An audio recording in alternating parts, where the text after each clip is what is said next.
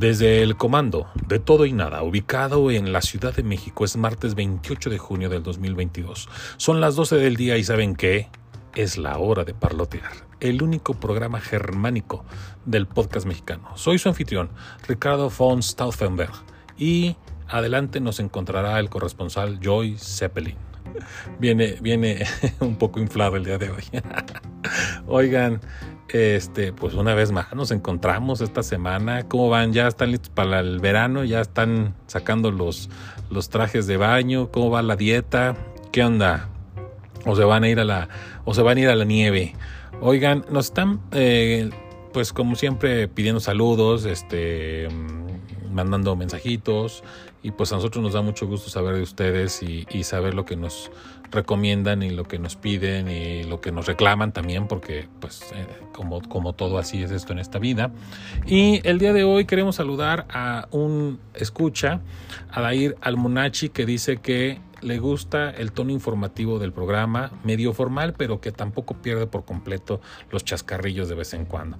Así que pues muchas gracias por tu saludo, Adair, y pues este, gracias por lo que a mí respecta que me comentas. Eh, en verdad nos da mucho gusto saber que, que hay gente que, que, va llegando y que realmente le gusta el programa y que, y que participa y que nos dice. Yo solamente como siempre pues no tengo más que agradecerles el que estén ahí presentes y que eh, pues nos sigan compartiendo sus opiniones, tanto a favor como en contra.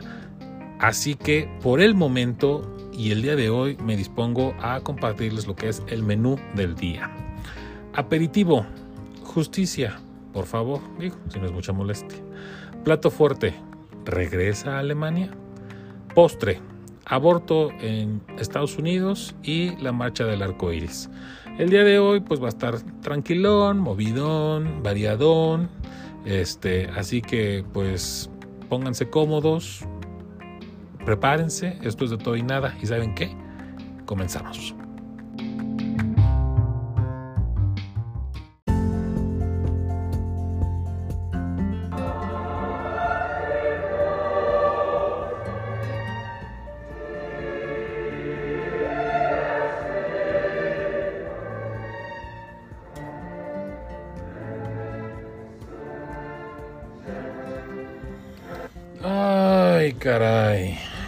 Definitivamente una de las notas más eh, mediáticas y, que, pegó la semana pasada, pues es la que les voy a compartir a continuación.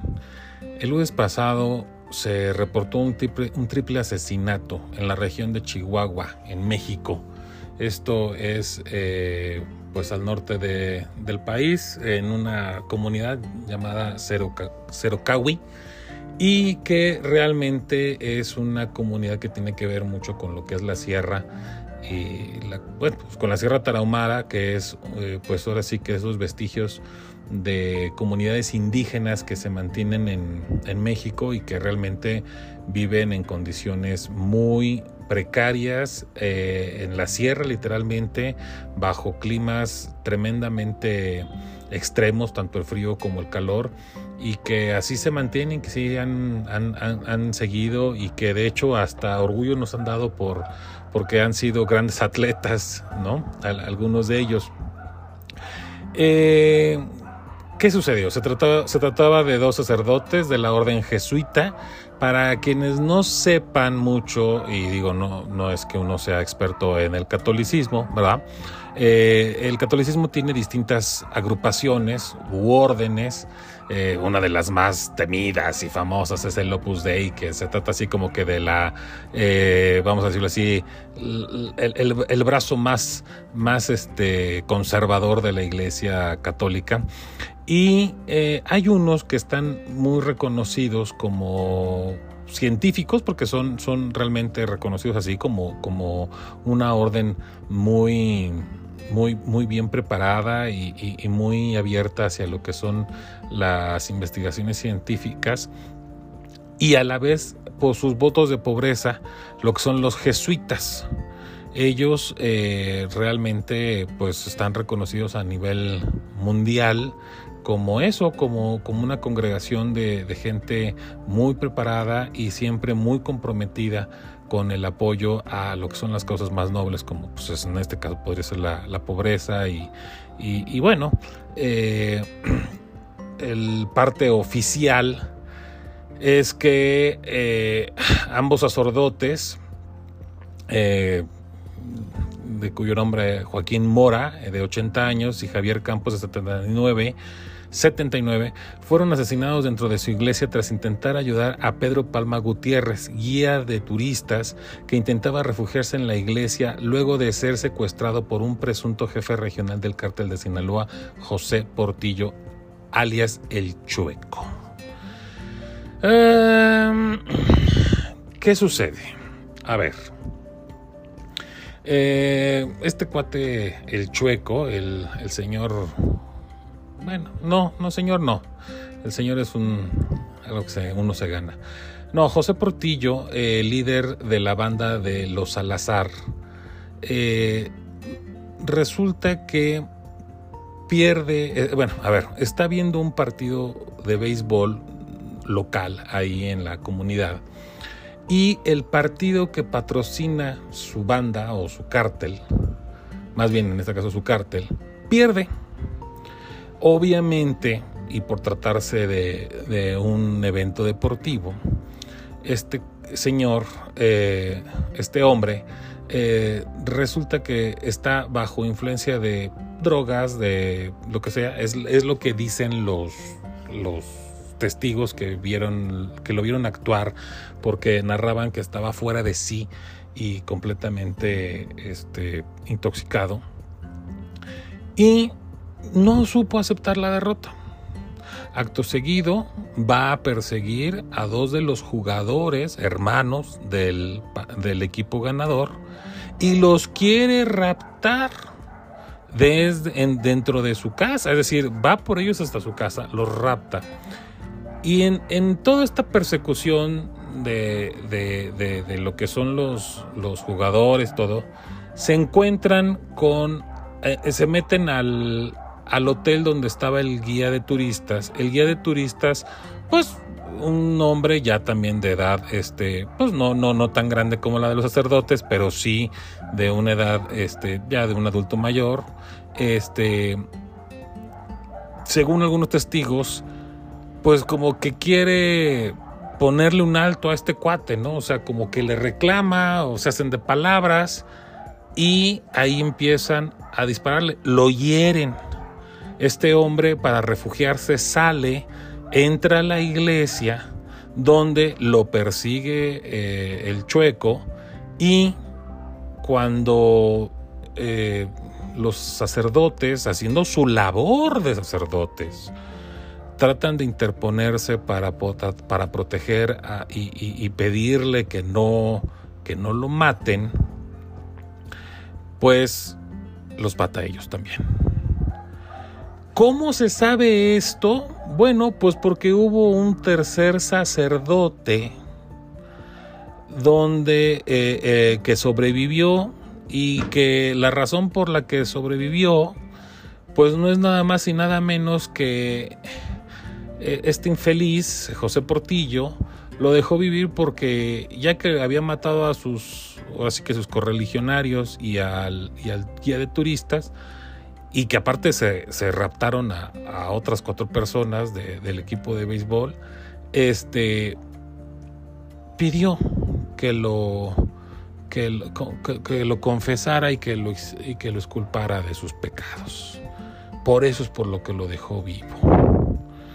Eh, pasó en lo que él se estaba confesando este, llegaron otros tres sicarios, se llevaron los cuerpos de los dos sacerdotes y del guía de turistas. A tres días del asesinato, el jueves, fueron descubiertos los tres cuerpos a 50 millas de la iglesia, unos 70 kilómetros. La gobernadora de Chihuahua, Maru Campos, María Eugenia Campos Galván, dio a conocer que tras los operativos realizados en el municipio de Urique, lograron localizar los cuerpos de los dos sacerdotes y un guía de turistas que fueron asesinados al interior de la iglesia. Eh, ¿Qué pasó? Yo creo que pegó. Son, son, son personas que eh, tenían lazos muy fuertes con la comunidad traumada y con toda la comunidad en general. Ha dolido, llegó hasta lo más alto que puede llegar algo en la Iglesia Católica. El día jueves, este, a las 9 de la mañana, eh, tiempo México, el Papa Francisco posteó un tuit que dice así, expreso mi dolor y consternación por el asesinato en México, anteayer de dos religiosos jesuitas y de un laico.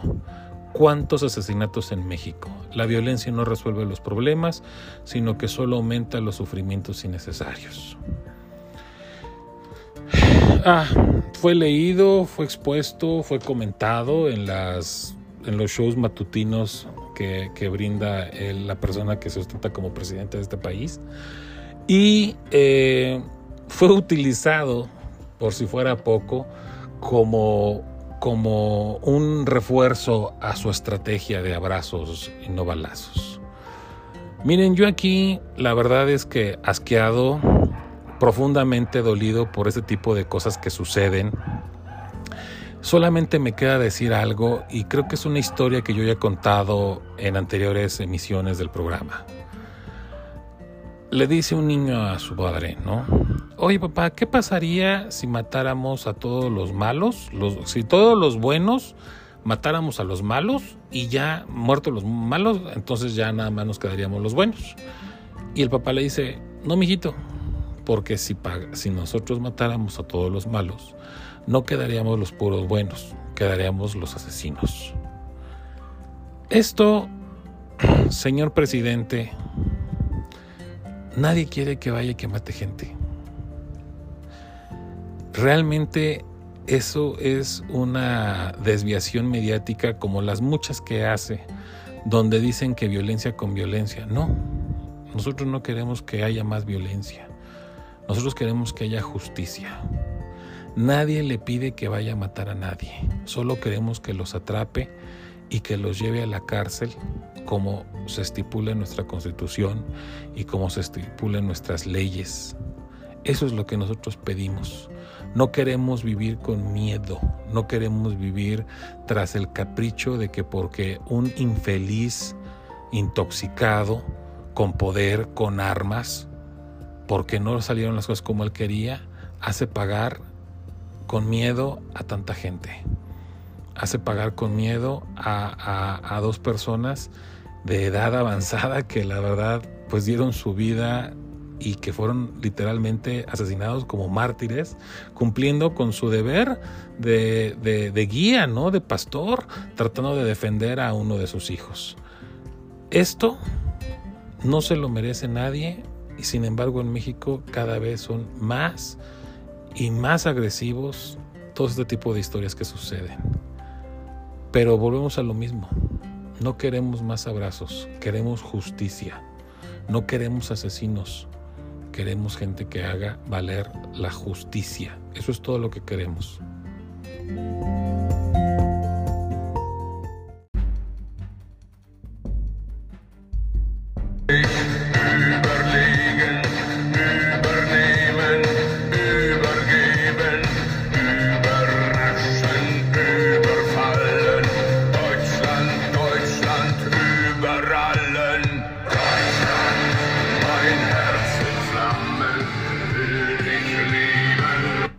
Mein Flamen, lo que es lo mismo mi corazón ardiente.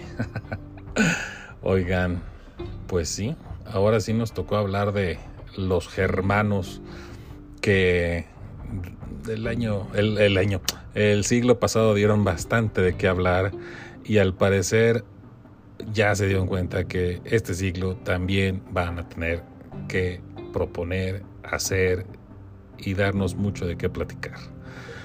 Debemos permanecer juntos, declaró Biden al canciller Scholz en el inicio de esa entrevista. El presidente ruso Vladimir Putin esperaba que de una forma o de otra la OTAN y el G7 se dividieran, dijo Biden, pero no lo hemos hecho y no lo haremos, agregó. Y sí, les platico esto porque pues los líderes del grupo de los siete países más industrializados del mundo, el G7, se reúnen desde el domingo pasado, 26 de junio, y hasta el día de hoy en el castillo de Eulmau, esto es en Baviera, eh, obviamente Alemania, para que eh, se lleve a cabo lo que es la cumbre, cuyo donde el tema dominante es, ha sido y será la guerra de Ucrania y sus estragos económicos tanto en el precio de la energía como en la crisis alimentaria derivada por el bloqueo del trigo. El canciller alemán Olaf Scholz, anfitrión de la cumbre, quiso mostrar confianza sobre sus resultados. Podemos tomar decisiones importantes si actuamos unidos y con determinación, afirmó.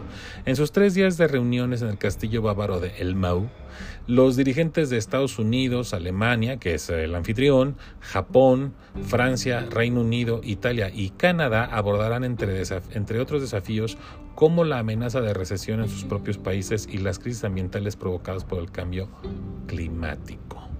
Juntos, el G7 anunciaremos la prohibición, la importación de oro, la prohibición, perdón, a la importación de oro ruso, una importante exportación que genera decenas de miles de millones de dólares para Rusia, ha hecho saber Biden en su cuenta de Twitter.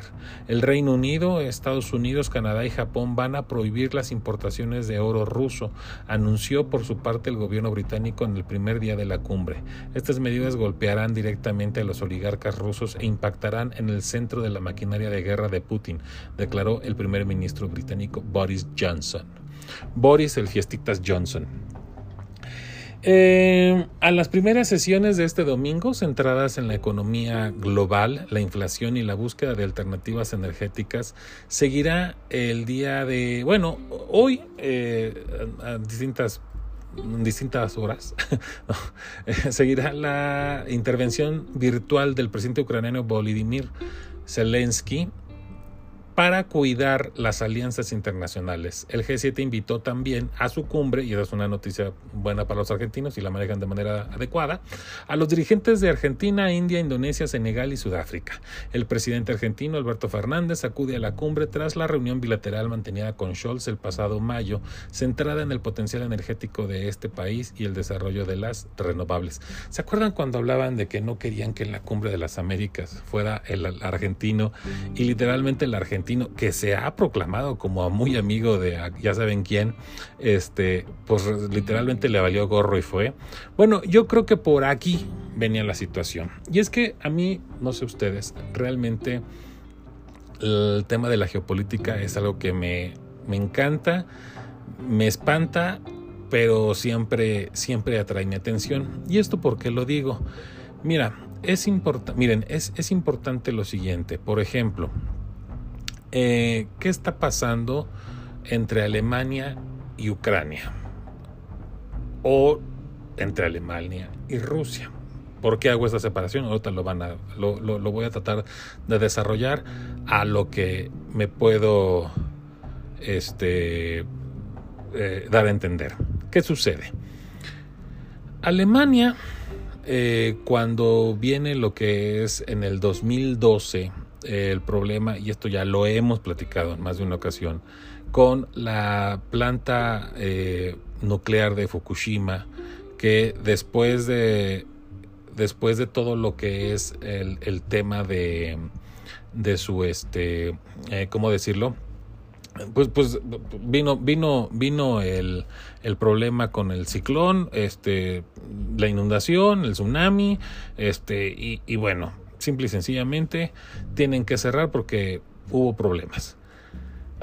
Angela Merkel, la primer ministra de, Alemania, al ver que hubo eh, corrupción en, los, en, algunas de las obras autorizadas por el gobierno japonés para lo que es la planta de Fukushima, dijo, a ver, si los, si los, si los japoneses tuvieron corrupción, que son un pueblo tan, pues, tan ellos, ¿qué nos podemos esperar nosotros alemanes? Bueno, imagínense si hubiera pasado en México, ¿no? bueno, pues los alemanes sí, sí respetaron más el tema de que pudiera haber corrupción en las plantas nucleares de Alemania y las apagaron. Las apagaron y entonces toda esa energía se la empezaron a comprar a Rusia. ¿Qué sucede? Que hoy en día es mucha la dependencia que tiene Alemania de tanto el gas natural ruso como la generación de energía rusa como de materias primas rusas. Es decir, Alemania eh, tiene mucho, mucha dependencia. Entonces, aunque han puesto ciertos eh, multas, ciertas, ciertos castigos económicos, la realidad es que Alemania ha tenido que seguir eh, comprando muchas cosas a, Rusia y pues al final del día este dinero que le entra alemana a Rusia pues lo utilizan para la guerra, ¿no? Entonces, por un lado tenemos que pues obviamente Alemania es la economía más poderosa de la Unión Europea, es la que maneja literalmente la Unión Europea. Sí toma en cuenta a Francia, digamos que podrían ser los dos países más poderosos, pero bueno, no podrían, son los más poderosos, pero al final del día la economía alemana sí está por encima de la francesa y son ellos los que toman este, las riendas de la Unión Europea. Ahora, ¿qué sucede? Bueno, pues por un lado, no podemos decir que estén patrocinando eh, la, guerra, porque pues, no lo están haciendo de manera directa, pero de manera indirecta sí, porque por ejemplo, a ver, Rusia sale del G8, porque Rusia pertenece al G8, después de cuando toman Crimea en el 2014. Es decir, en el 2015 expulsan a Rusia del G8 porque obviamente el haber anexado a Crimea, que también ya lo hemos tocado en programas anteriores, que fue una invasión básicamente y que violaron todo el derecho internacional, pues este lo expulsan. Pero, por ejemplo, Alemania ya tenía construido o ya estaba empezando a construir un gasoducto llamado el Nord Stream 2 para, para, alimentar el este de oeste, el oeste, perdón, el este de Europa con este y el gas ruso. Entonces, ¿qué sucede? Eh, pues simple y sencillamente eh, sí es mucha lana la que está invertida de Alemania para poder hacer este tipo de traslado de, de energéticos sí es mucha lana, pero en una entrevista entre el canciller Olaf Scholz y la viceprimer ministra ucraniana Irina Berenchuk, dijo, tenemos derecho a emocionarnos, tenemos derecho a exigir más, más armas, más sanciones. Ustedes sí están perdiendo dinero, pero ¿sabe qué? Nosotros estamos perdiendo vidas. Creo que esto sacudió un poco a los alemanes. ¿En qué sentido? Pues en que parece ser que lo que va a decir Alemania y por lo que ya se decantó en, comunicaciones y en discursos anteriores eh, el primer ministro alemán, es que, por un lado, tienen que romper a como de lugar con su dependencia energética con Rusia. Es decir, van a dejar de comprar energía con los rusos, llámese gas o llámese electricidad o llámese lo que sea. ¿sí? En algún momento dijeron, bueno, ¿y si echamos a andar nuestras plantas de carbón? Es decir, hagan de cuenta cómo está este México, pero, pero en Alemania.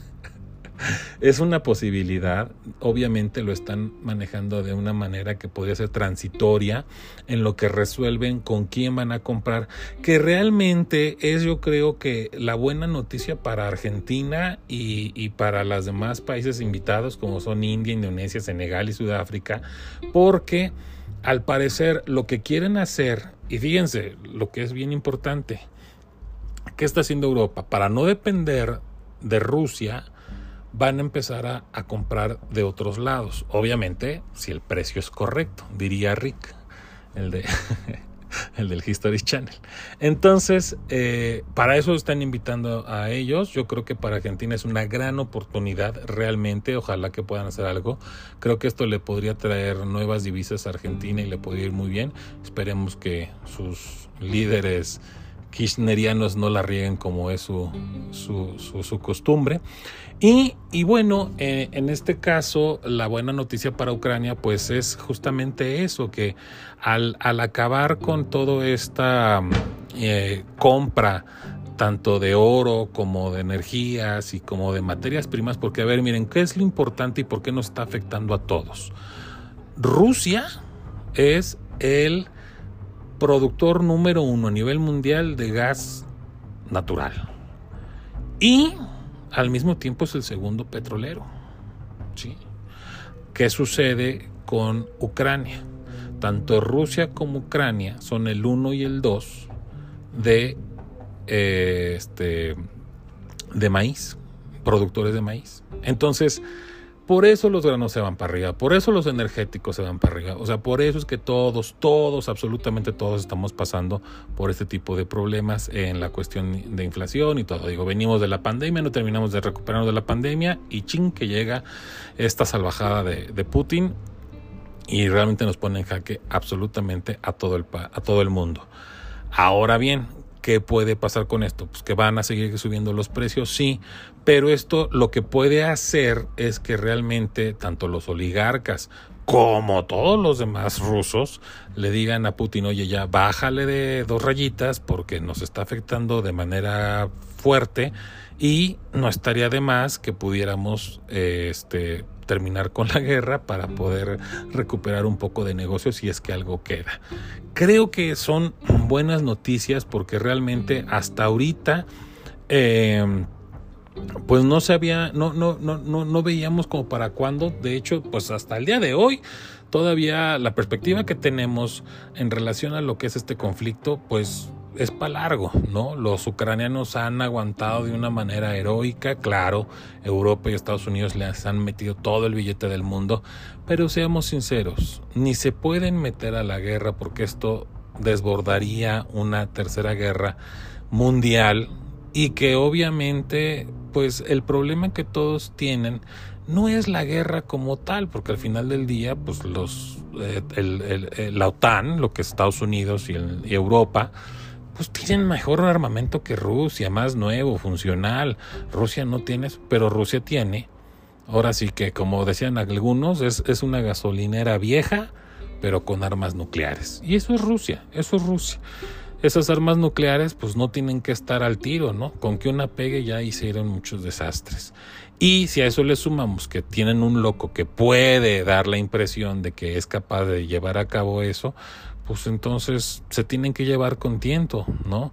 No estaríamos hablando de una guerra normal, si es que alguna guerra se pudiera catalogar de esa manera. Estamos hablando de un loco que podría ser capaz de utilizar las armas nucleares. Entonces, bueno, ¿qué sucede con esto? Pues que esto podría ser una buena, un, un buen intento dentro de lo que es este, ir acabando con este conflicto por el bien pues, por el bien de todos, de todos, incluyéndonos nosotros o como mexicanos que parecemos que estamos muy lejos, pero si ustedes van a comprar gasolina se van a dar cuenta que cada vez nos, nos sentimos más cerca de Ucrania. Y por el otro lado, lo que sí llamó mucho la atención y por lo que hoy Alemania pues se toma nuestro nuestro nuestro plato fuerte es porque dentro de estos anuncios que, y, medidas que Alemania está dispuesto a empezar a llevar a cabo, es que acepta y, anuncia que se revive el ejército alemán. ¿Y esto por qué lo comento?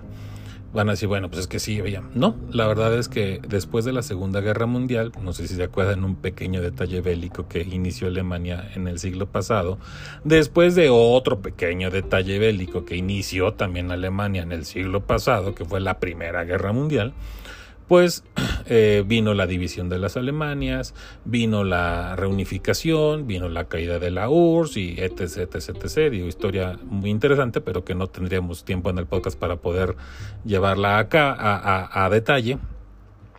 Bueno, viene, viene este, vamos a decirlo así, eh, creación de superpolicía, porque Alemania realmente no tenía ejército, tenía policía nada más, y vamos a decirlo así, que descansaba su seguridad en lo que era la OTAN, es decir, Estados Unidos tenía, tiene bases militares en, en todo el territorio de Europa, pero principalmente en Alemania, y desde ahí, pues ellos se sentían seguros por los tratados que tenían con Estados Unidos.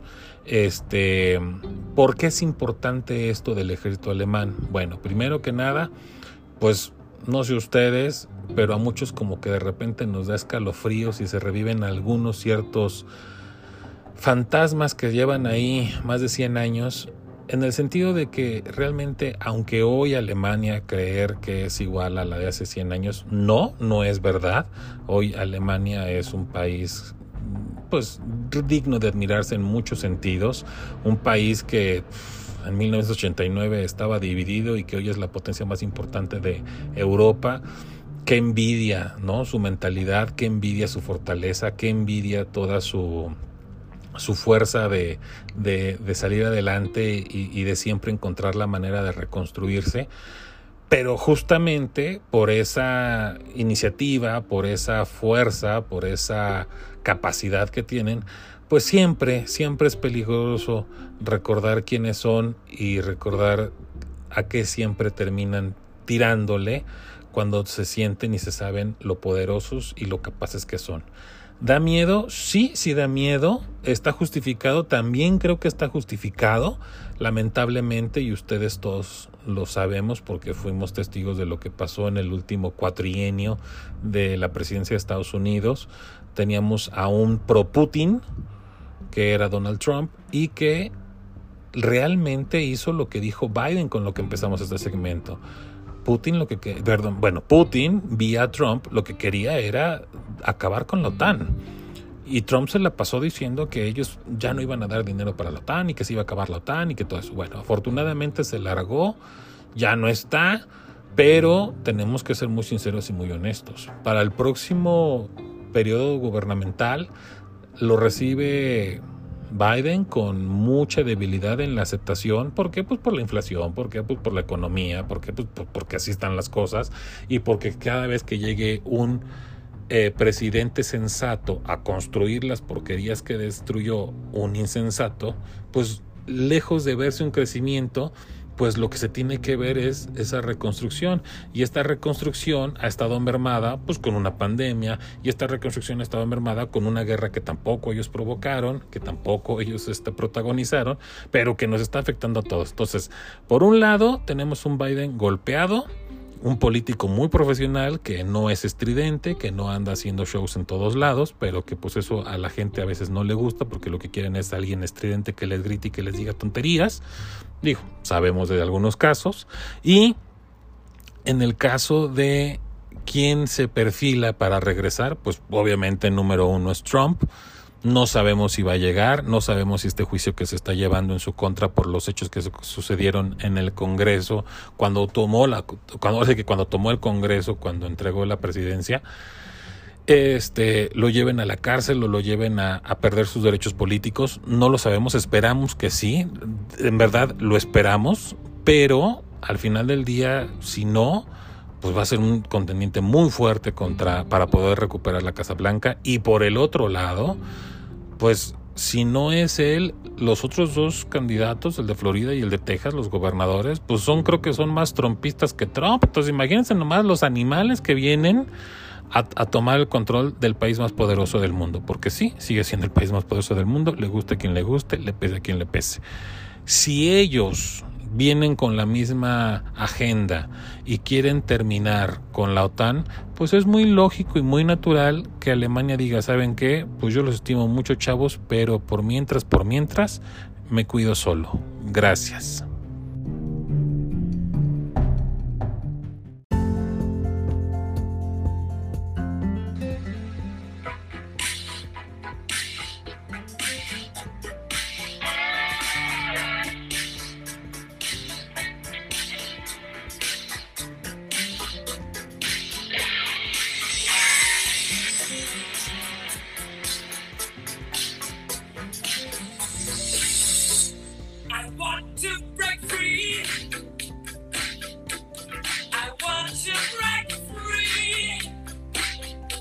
Terminó siendo libre.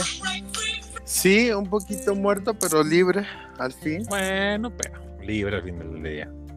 Bueno, pues fíjate que este, este fin de semana, el sábado 25, se llevó a cabo eh, la marcha del orgullo gay o el Pride, aunque realmente no es solamente de el orgullo gay, o sea, hay, es más bien de la comunidad, la LGBT más, porque son varias preferencias las que se manifiestan en esta marcha.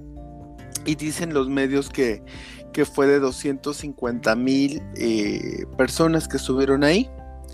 Eh, hubo mucha concurrencia porque me parece que durante dos años que fue lo de la pandemia no se había realizado. Se habían hecho como marchas virtuales eh, o cosas por el estilo, o creo que en un año se hizo una marchita ahí medio rara, pero así tal cual marcha del comité de toda la, vida que han hecho, pues no nos había hecho.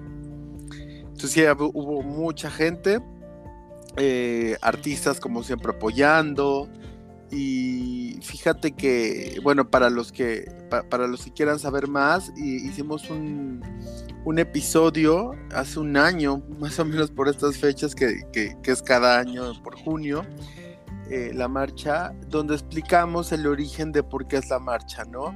Fueron unos disturbios en Estados Unidos y bueno, eh, salían a marchar por los derechos de los homosexuales y bueno, se fueron adhiriendo más causas. Sí, así es. Este, ¿te acuerdas que habíamos hecho una apuesta? Bueno, no una apuesta, sino que este habíamos hablado sobre el, el, Juntin, ¿no? ¿Te acuerdas? que se juntaron las festividades, o bueno, las, las conmemoraciones, sería más correcto, este, de, de, lo que era el orgullo gay y lo que era lo de el tema racial y este, dijimos, a ver ahora las marcas que quieren quedar bien con, con las este pues, con las comunidades, a ver a, dónde se abocan más, ¿no? Claro. Y pues, y pues siempre al final de cuentas se abocaron más a la comunidad. Eh, bastantes marcas, ¿eh? muchísimas marcas lo hacen. Eh, no solamente de marcas como tan eh, cotidianas, que por ejemplo, no sé, Doritos, ¿no? Que saca sus Doritos especiales, o los alcoholes, no sé, el Absolute Vodka, varias marcas que, son como consumibles durante los eventos, pero también otras como bancos, ¿no? Por ejemplo, Scotiabank, eh, servicios como eh, Uber, Didi, o sea, hay bastantes marcas que a lo mejor no son de, productos tan tangibles y de tan diario, pero pues que también están apoyando. Pues sí, así es. Oye, ¿viste el, bueno, eh, que llegó tarde la jefa de gobierno? Sí, fíjate que escuché que llegó tarde, hubo cierta molestia, creo que eh, se pretendía que empezara a las 12 de a las 12 del día, o sea, mediodía, pero por el retraso que ella tuvo, eh, creo que empezó más tarde. Entonces sí, sí hubo un poquito ahí de molestia porque ella llegó tarde. Es que pasó a regar el agüehuete pues quién sabe, pero pues así las cosas. Entonces, eh, si quieren saber un poquito más y son escuchas nuevos, se pueden remitir a uno de los capítulos anteriores de más o menos de por junio. Ahí explicamos así toda la historia del por qué se da la marcha. Es correcto. Y pues fíjate que en temas eh, no conmemorativos, no, no de, pues no de tanto orgullo y así, pero sí de derechos y, pero pérdida de derechos, eh, el aborto en Estados Unidos, que ha sido un tema en estos días muy picante, eh, sobre todo porque la gente siente un retroceso de, estamos en la Edad Media. ¿Y qué pasó con el aborto? Ya habíamos comentado un poquito en, un programa anterior, porque hace, pues ya creo que unos meses, unas semanas, se había filtrado eh, por medio de como de un, pues hay como de una página, eh, un borrador donde estaban echando hacia atrás el fallo que había tenido la Suprema Corte en su momento de este Roe, eh, de la persona que demandó Roe contra Wade, que era lo que daba el precedente para que el aborto estuviera pues, legislado o amparado federalmente. Entonces todo el país respetaba lo que era el aborto y no era de forma de que cada estado pudiera definir si se llevaba a cabo un aborto y los lineamientos, sino que era de carácter federal y las mujeres pues estaban amparadas. Eso se llevó eh, tiempo atrás, ya habíamos platicado un poquito de, de esto del borrador. Muchos dijeron, no, pues no creemos que pase, es Estados Unidos, ya estamos en una cosa muy progre, sería un retroceso pues inimaginable.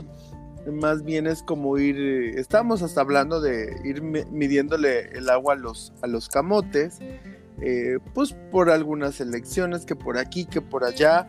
La verdad es que en ese momento que estábamos platicando en el episodio, yo la verdad tenía el temor, pero muy dentro de mí decía, no creo que vaya a pasar esa aberración. Yo creo que más bien sí tenían como la idea algunos conservadores, alguien lo filtró y pues no se va a llevar a cabo porque pues todo el mundo se empezó a manifestar cuando vieron ese borrador. Pero pues no. Oh, sorpresa. La Suprema Corte de Justicia de Estados Unidos pues revocó básicamente el derecho al aborto en carácter federal. ¿Qué significa esto? Bueno, pues que ya el aborto no es en Estados Unidos para todos, depende del estado en el que vivas y tendrás que seguir los lineamientos de las leyes estatales. Ya no es para todos, ya no está eh, regulado de una forma como general, va a depender mucho, aunque hay cierto apoyo, no es lo mismo. Eh, varios estados dijeron, pues ya no, se les acabó su, su 20, aunque muchos doctores eh, están diciendo, ¿sabes qué? pues nosotros eh, vamos a extendernos, o sea, está como la idea de que siga esa cobertura, pero pues la neta es que no va a ser lo mismo. Mira, yo creo que de alguna manera, y como yo te lo comenté en aquella ocasión que tuvimos la oportunidad de platicarlo, este, pues no queda, hay que dejar algo bien claro. No queda amparado, pero tampoco queda este, penado o perseguido queda en un limbo legal, efectivamente, como en el que tú bien dices, bueno, si la ley federal no te está amparando, queda la ley local y bueno, pues dependiendo del estado en el que vivas, va a ser eh, los lineamientos que, tengas que cumplir o, o que sea permitido o no, pero eso tampoco te impide, como no te impide en México, trasladarte de un estado a otro y realizarte el grado, ¿no? O sea, yo creo que yo creo que ahí no tampoco es este yo, yo alcancé a ver ahí algunos este, comentarios de gente como tú bien dices no ay Estados Unidos regresó 150 años en la historia exageraciones y, y alarmismo y, cosas así no digo al final del día sale pero queda hay que quedar bien claro el, el el poderlo realizar en Estados Unidos era porque había una ley que, generaba jurisprudencia y que eso lo terminaba avalando. Pero tampoco hubo una reforma constitucional o algo que dijera, oye, sí, ya está. No, era simplemente un, un, requisito en la, en, la, en la ley y bueno, así se funcionó todos estos años. Ahora pues tendrán que trabajar y quienes quieran legalizarlo, pues tendrán que legalizarlo de una manera constitucional para que pueda regresar a como estaba. Es lo que yo pienso que va a pasar. Pues la verdad es que, híjole, yo creo que está, está muy complicado el tema. Yo sí siento, a lo mejor yo sí sería de los exagerados que dicen que Estados Unidos sí regresó 150 años. Yo siento que sí. Eh, porque si ya era un derecho alcanzado, ya era algo que se había peleado, ya era algo que se había elevado a cierto nivel y que ya la gente se sentía protegido, tenía esas garantías. Híjole, yo no, no, yo no soy de la idea para nada de ir quitando derechos. ¿eh?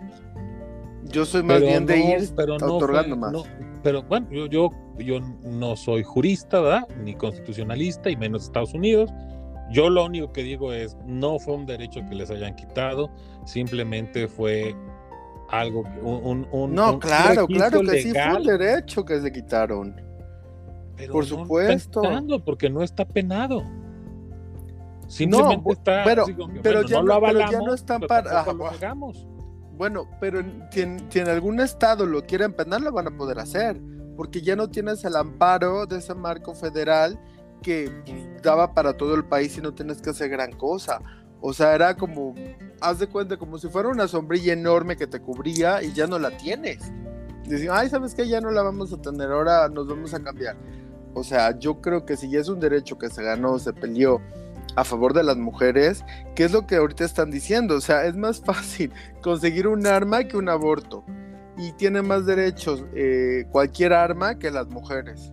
Bueno, eso es parte de lo que hemos hablado todo este tiempo. O sea, dicen, yo, yo no creo que Estados Unidos haya retrocedido 150 años por esto. Pues es que hay cosas que Estados Unidos sigue retrocedido desde hace mucho tiempo, como lo de las armas, por ejemplo. Y, lo de, y lo de el, el, racismo y todo eso. Mira, yo siento que cuando se presiona mucho de un lado, tarde o temprano, y esto es yo creo que la grandeza de la política cuando se ejerce de buena manera.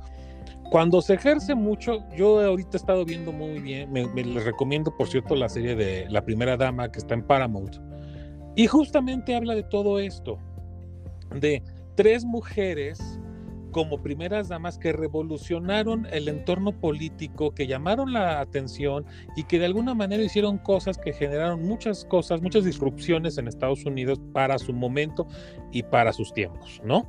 Entonces, eh, yo veo, por ejemplo, analizando, hablan, hablan de Eleanor Roosevelt, hablan de eh, Betty Ford y hablan de, este, Michelle Obama. Los Obama primero llegaron a esa sociedad este, pues, racista y, muy, y muy retrógrada en muchos sentidos, a modificar el sistema con el Obamacare. Dos, o sea, una pareja de afrodescendiente. Y entonces de repente te daba la idea de que Estados Unidos estaba jalando por el progresismo y todo. Y sí, en parte sí, pero las cosas van con calma y van por partes. Entonces, toda la gente que estuvo en contra de ese progresismo fue enojándose, enojándose, enojándose y luego ponen a un salvaje como es Donald Trump que te retrocede para acá. Entonces llega Biden y estos son los tazos. Los extremos siempre se encuentran. Tanto, tanto es malo un extremo como es malo el otro extremo, desde mi punto de vista. Y lo que está pasando es eso, es un coletazo. Bueno, pues sí, tienen que regular las armas, ¿lo van a hacer? No, no lo van a hacer. Es más fácil que vuelvan a regular los abortos. ¿Por qué? Porque la industria farmacéutica también tiene mucha injerencia y tiene muchas cosas que decidir en cuanto a lo que es las legislaciones de los países. Entonces, todo esto es más fácil que lo retomen a que, a que se quede allí en el limbo.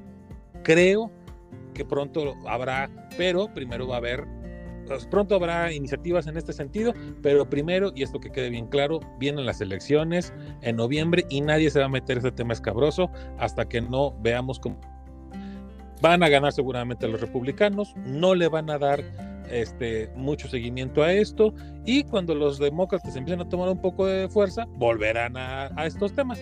Pero al final del día, pues es este, democracia y si ellos están eligiendo esos, esos, este, gobernantes, pues están teniendo resultados sobre lo que ellos están eligiendo, ¿no crees? Sí, digo, es parte de la política como siempre se ha definido ese tipo de cuestiones, pero de verdad a mí sí me impacta. O sea, yo no lo veo como algo tan natural. Mi postura, para mí sí, Estados Unidos retrocedió. Yo sí lo veo como algo súper surrealista. Eh, para mí era un derecho que ya no debería haberse tocado, para mí era intocable. Eh, también fíjate que, dicen que parte de lo que se viene, eh, ahorita que hablábamos de la marcha, es también eh, la parte de, del matrimonio entre personas del mismo sexo y otros derechos como anticonceptivos. O sea, se vienen como más cosas, ¿eh?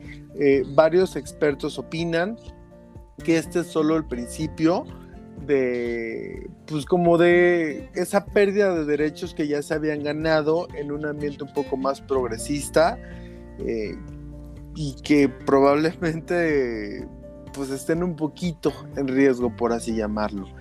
Yo sí considero que sí es, es, un, parte de una estrategia para las elecciones, como bien decías. Yo también estoy eh, desafortunadamente sí creo, estoy muy convencido que va a ser para los republicanos la próxima elección. No, no, tengo dudas, la verdad es que me sorprendería, como me sorprende esto ahora, que ganaran los demócratas, pero pues bueno, o sea, es, es el pulso que se ve venir.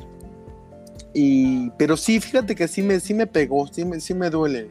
Sí siento que le están regando súper mal, porque si bien venían muchas cosas de racismo, venían muchas cosas de armas, de cosas eh, muy conservadoras que se vieron con Donald Trump, esa supremacía blanca que al menos ya ahorita eh, como que había bajado, pero sí llegaron con un descaro y un cinismo y un somos casi así los en los reyes del mundo los blancos y todos los demás eh, no nos interesan. Ahorita como que se había controlado un poquito, entonces yo sí veo que va a empezar a regresar eso, van a empezar a quitar derechos. O sea, sí venía todo eso, pero fíjate que nunca pensé que se metieran con el aborto, era lo que menos pensaba. Yo creo que antes de eso pensaba que se iban a meter un poco con el matrimonio igualitario o alguna otra cuestión, pero sí me, dejó muy sorprendido desde el borrador y ya ahorita que se confirma y que veo que hay bastantes estados que, prohibirían el aborto, sí dices, wow. Pues mira, yo creo que el tiempo será el mejor consejero. En este sentido, digo, este, volvemos a lo mismo. Eh, eh, el, poder adquisitivo del estadounidense promedio este, abre mucho la puerta para que por medio de, aunque no tenga los medios, este, las sociedades, eh, ahora sí que la sociedad civil te proporcione un transporte, puedas realizarlo y regreses. Yo creo que... Sí, sí va a haber formas, seguramente. Yo creo que tienen las formas, este, y, y, y esto al final del día es una invitación que tanto para ellos como para nosotros eh, tenemos que entender y nos tiene que quedar muy claro. La política no es que sea algo agradable, ni es algo que sea algo entretenido, ni algo chistoso. Pero al final del día, si no nos involucramos y si no sabemos realmente a quiénes estamos eligiendo, pues ahí están los resultados. Ese es el problema. Ese es el problema. Entonces, pues no está padre, pero pues a veces nos tenemos que informar para poder saber qué decidimos, por quién votamos, a quién tenemos ahí, a quién alcahueteamos, a quién reelegimos o a quién mandamos a la fregada. Pues sí, el tema es que mucha gente sí está consciente, porque hay mucha gente conservadora en Estados Unidos que sí está informada y sí quiere esto. O sea, yo, yo, yo no siento tampoco que sea como algo de desinformación. Simplemente es gente que no le gusta que los demás tengan ciertos derechos, son muy conservadores, votaron, se informaron y pues, pues lo lograron, la neta, o sea, está gacho, pero pues bueno. Ahí pues entonces la labor es de quienes no están a favor, que hagan conciencia y que hagan la, la, política que tienen que hacer. Pues ese es el punto. Pues sí, esperemos que, que todo esto sea como una fase y que pronto regrese el derecho a nivel federal.